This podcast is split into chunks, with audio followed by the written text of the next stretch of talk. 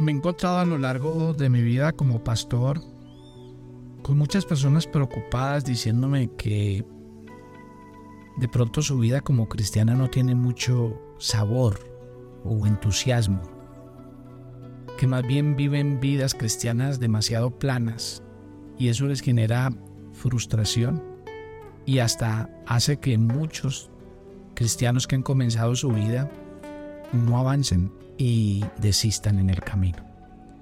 Buenos días, soy el pastor Carlos Ríos y este es nuestro devoción hermana, una aventura diaria con Dios. Frente a ese tema, yo tal vez les mencionaba al comenzar la introducción de este, esta serie del Espíritu Santo, que realmente la presencia del Espíritu Santo sí marca una diferencia. Ustedes tendrán que sacar la misma conclusión que yo eh, frente al comentario que les voy a hacer. Acuérdense que Jesús, imagínense que Jesús pasó tres años enseñándole a sus discípulos.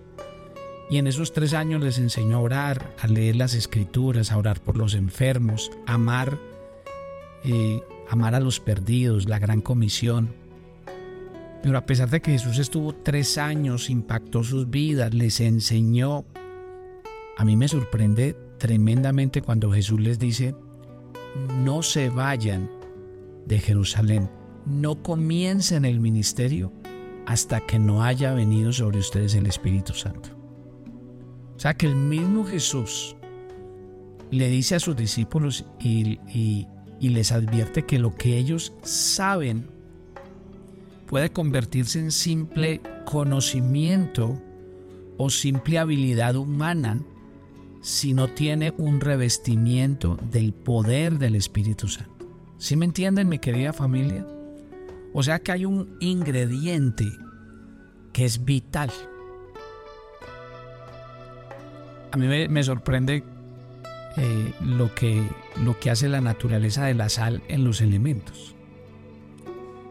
Por ejemplo, con el arroz pasa algo. Eh, si usted no le echa la sal al agua antes del arroz, esta no, no es capaz de impactar toda la naturaleza del arroz y entonces el arroz queda simple. Y un arroz simple, ya por mucho que usted trate de echarle sal, nunca sabrá lo mismo. Es más, sabe feo. O sea que el ingrediente hay que echárselo antes para que impregne toda la naturaleza de, de, de la, del arroz en este caso. Y pasa lo mismo con el Espíritu Santo. Si en nosotros no está eh, el ingrediente del Espíritu Santo, de la personalidad del Espíritu Santo, del Espíritu Santo como Maestro, como Dios, viviendo en nuestras vidas. Nuestras vidas cristianas van a ser simples. O sea, ustedes van a orar, pero no le van a sacar gusto en la oración. Es más, se van a quejar de que Dios nunca los escucha, que sus oraciones son de esas oraciones como en las caricaturas que uno habla y las palabras se caen al suelo de no sentir la presencia de Dios, de no sentir que Dios lo oye. Hay cristianos que leen las escrituras, pero no entienden nada. Entonces, como conclusión, no vuelven a leer porque nunca entienden. Si ven, o sea, es una vida cristiana simple. Simple ¿por qué? Porque no está el ingrediente del Espíritu Santo. El Espíritu Santo cambia todo y déjeme decirle que el cambio es contundente. Y, y le quiero dar el ejemplo el mismo Pedro que en Mateo 16 le dice, reconviene al Señor le dice, no muera en la cruz. El mismo Pedro que en Mateo le dice al Señor, no te voy a negar, voy a ir hasta el final contigo. El mismo Pedro que negó a Jesús, que salió corriendo, que no estuvo presente ni siquiera el día de la cruz, que en el aposento alto junto con los demás discípulos estaban muertos de miedo, de temor, porque decían, si a Jesús lo, crucifican, lo crucificaron, ahora nos toca a nosotros. ¿Qué ingrediente había en la vida de estos hombres? Habían estado con Jesús, conocían las escrituras, conocían eh, lo que el Señor les había hablado, pero faltaba el ingrediente mágico, sobrenatural. Y yo creo que es el ingrediente que le está faltando a la mayoría de cristianos, porque si no conocemos al Espíritu Santo, no conocemos su obra, pues nos estamos perdiendo de que Él venga a ponerle brillo, sabor, entusiasmo, propósito y alegría a esta vida. Hoy me encuentro con ciertos de, cientos de cristianos en el camino, cómo hacen la tarea con felicidad, con pasión. Me encuentro la gente compartiendo de Cristo en las universidades a pesar de ser rechazados.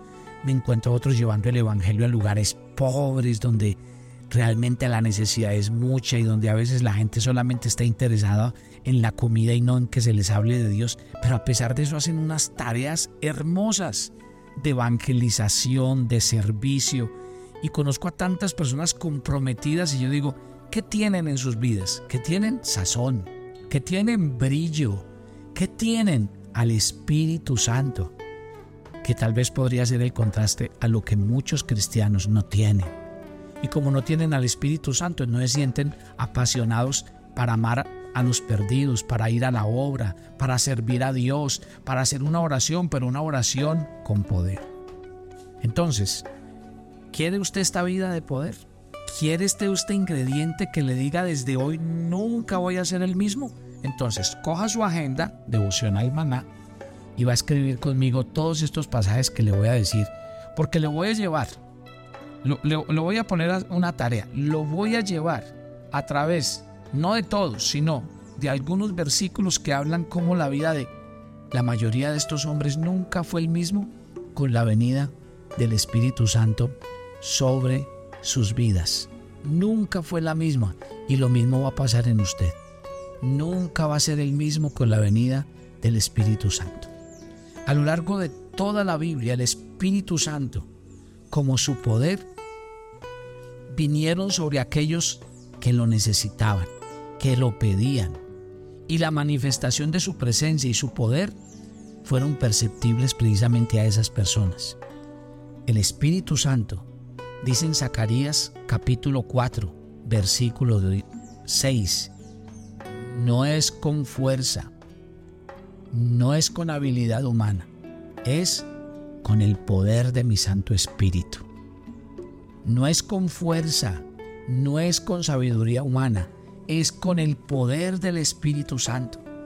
Pablo se lo describió a Timoteo en 2 de Timoteo capítulo 1 versículo 7, cuando dice, el espíritu de poder, de amor y de dominio propio vendrán sobre tu vida, hablando del Espíritu Santo. Ahora, Déjenme le muestro lo más maravilloso que yo me encuentro en la Biblia. La Biblia dice en Lucas 4:14 que el que primero experimentó el poder del Espíritu Santo fue Jesucristo, porque él comenzó su ministerio en el poder del Espíritu, dice Lucas 4:14. Lucas en el capítulo 1, en el verso 35, identifica al Espíritu Santo como el poder del Altísimo que vendría sobre María y produciría ese hermoso nacimiento.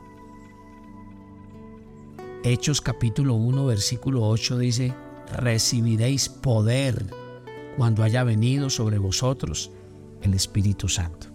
Les decía, mire, ¿cuál fue el secreto del ministerio del Señor Jesús? Sus milagros, sus obras. ¿Sabe cómo los hacía? Lea Hechos 10:38 conmigo.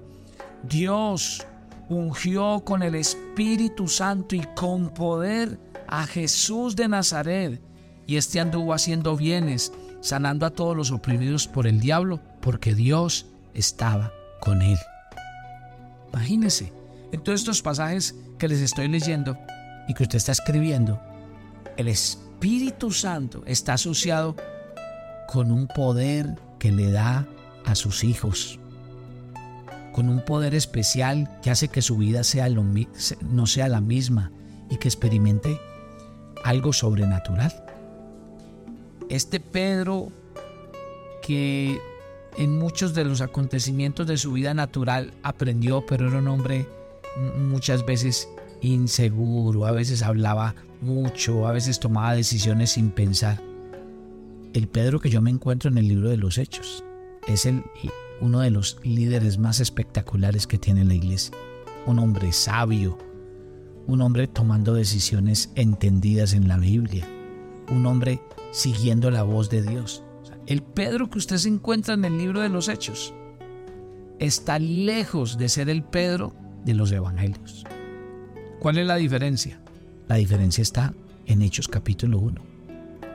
Cuando Jesús les da una promesa y les dice, van a recibir al Espíritu Santo y en el 2 lo reciben. La vida de los discípulos nunca fue la misma. ¿Y yo por qué les quiero comentar todo esto? ¿Y por qué traigo a la memoria todos estos versículos? Porque quiero que ustedes sean testigos de lo mismo, mi querida familia. Porque quiero que usted lo viva en su vida personal. El deseo del apóstol Pablo cuando escribía todos estos versículos era que los miembros de la iglesia en Roma, en Corintios, abundaran, mire, en esperanza por el poder del Espíritu Santo. Claro, de la misma manera que Jesucristo había trabajado en él con potencia de señales y prodigios en el poder del Espíritu Santo. Lo dice Romanos 15, versículo 13. Todos estos versículos nos hablan de lo mismo. Y cuando yo quiero que esta mañana el Espíritu Santo hable a su vida, piense, ¿qué le gustaría hacer a usted? A ver, a usted por ejemplo que, que a veces le da ganas de salir a hablar de Dios, pero dice, yo no soy capaz, yo no puedo, yo soy muy tímido.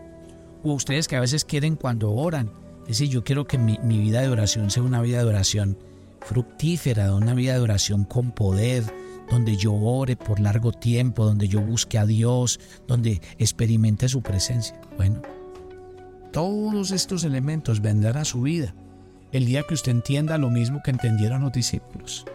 Los discípulos recibieron una orden expresa de Jesús. No se vayan de Jerusalén sin que venga sobre ustedes el Espíritu Santo. O sea, esto nos enseña claramente que cualquier cosa que vayamos a hacer los cristianos y queremos que tenga impacto, debemos invitarlo a Él. Si nosotros no lo invitamos a Él, eso no va a tener lo mismo. Va a ser un arroz sin sal nuestra vida. Algo simple que nadie quiere, a, la, que nadie le gusta. Entonces, qué, qué bueno que el Espíritu Santo esta mañana esté inspirando su corazón y le esté diciendo, si eres un cristiano que siempre se ha quejado de de falta de poder, un cristiano que no le ve sentido a la vida como cristiano, que no encuentra como mayor gratificación en el, en el diario caminar como hijo de Dios. Yo creo que lo que le está faltando a su vida tiene nombre. Y que si usted lo entiende esta mañana por el Espíritu Santo, entonces Él vendrá. Porque el Espíritu Santo viene sobre los que lo pidan. El Espíritu Santo viene sobre los que lo anhelan, lo desean.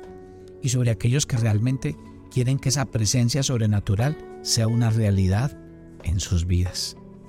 El mismo Jesús experimentó el poder del Espíritu Santo. El mismo Jesús vivió e hizo sus milagros con la llenura del Espíritu Santo. O sea que ahí está. Hicieron la mejor pareja porque Jesús dejó que el Espíritu Santo llenara su vida.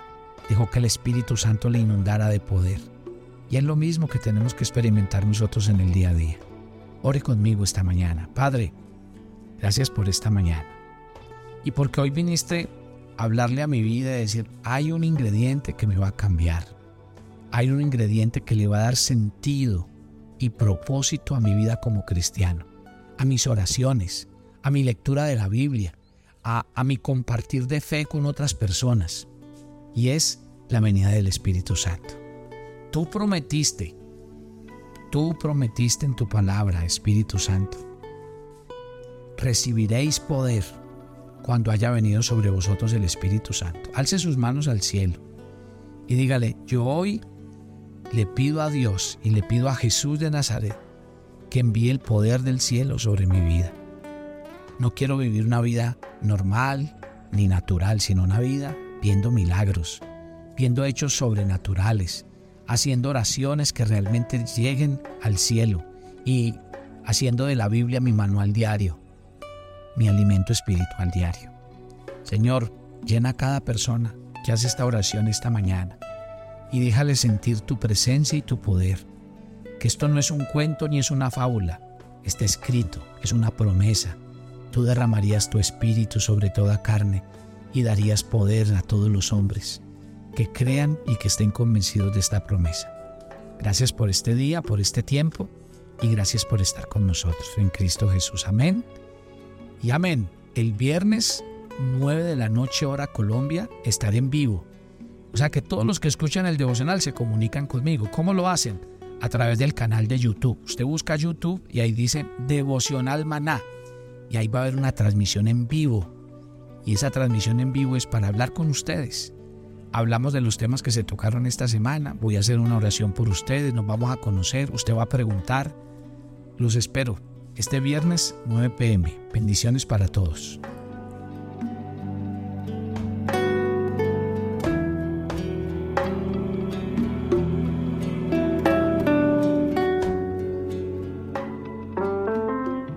Toma tu agenda devocional, maná.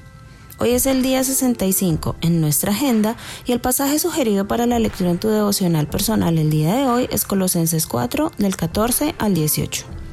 Dios nos ha llamado para cumplir con una tarea particular a cada uno. ¿Ya sabes cuál es la tuya? ¿La estás cumpliendo? Ora de manera intencional y dile a Dios que te muestre lo que Él quiere que hagas y la manera de hacerlo. Te invitamos ahora a que respondas las preguntas que encuentras en tu agenda que te llevarán a conocer cada vez más a Dios y crecer en tu vida espiritual. Y para confirmar tus respuestas, visita nuestra cuenta de Facebook Devocional Maná o nuestra página web devocionalmaná.com.